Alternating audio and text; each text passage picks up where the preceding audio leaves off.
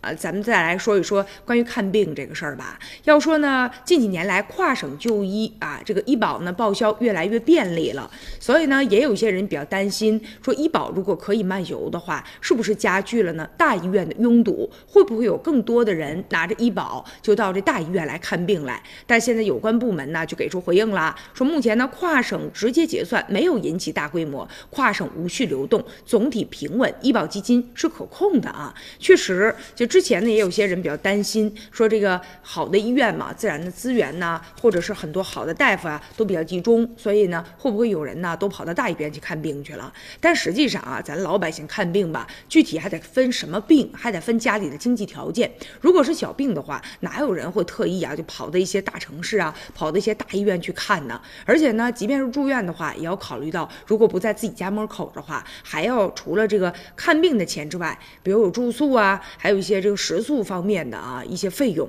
还有就是呢，之所以要去大医院看病，也是因为当地的医院可能的这医生的水平啊，包括这一些设备啊，它呢这个不是特别理想，所以如果说能够啊这个医疗资源比较均衡的话，那这样一来，又会哪有人啊就特意跑到这个大医院去看病的呢？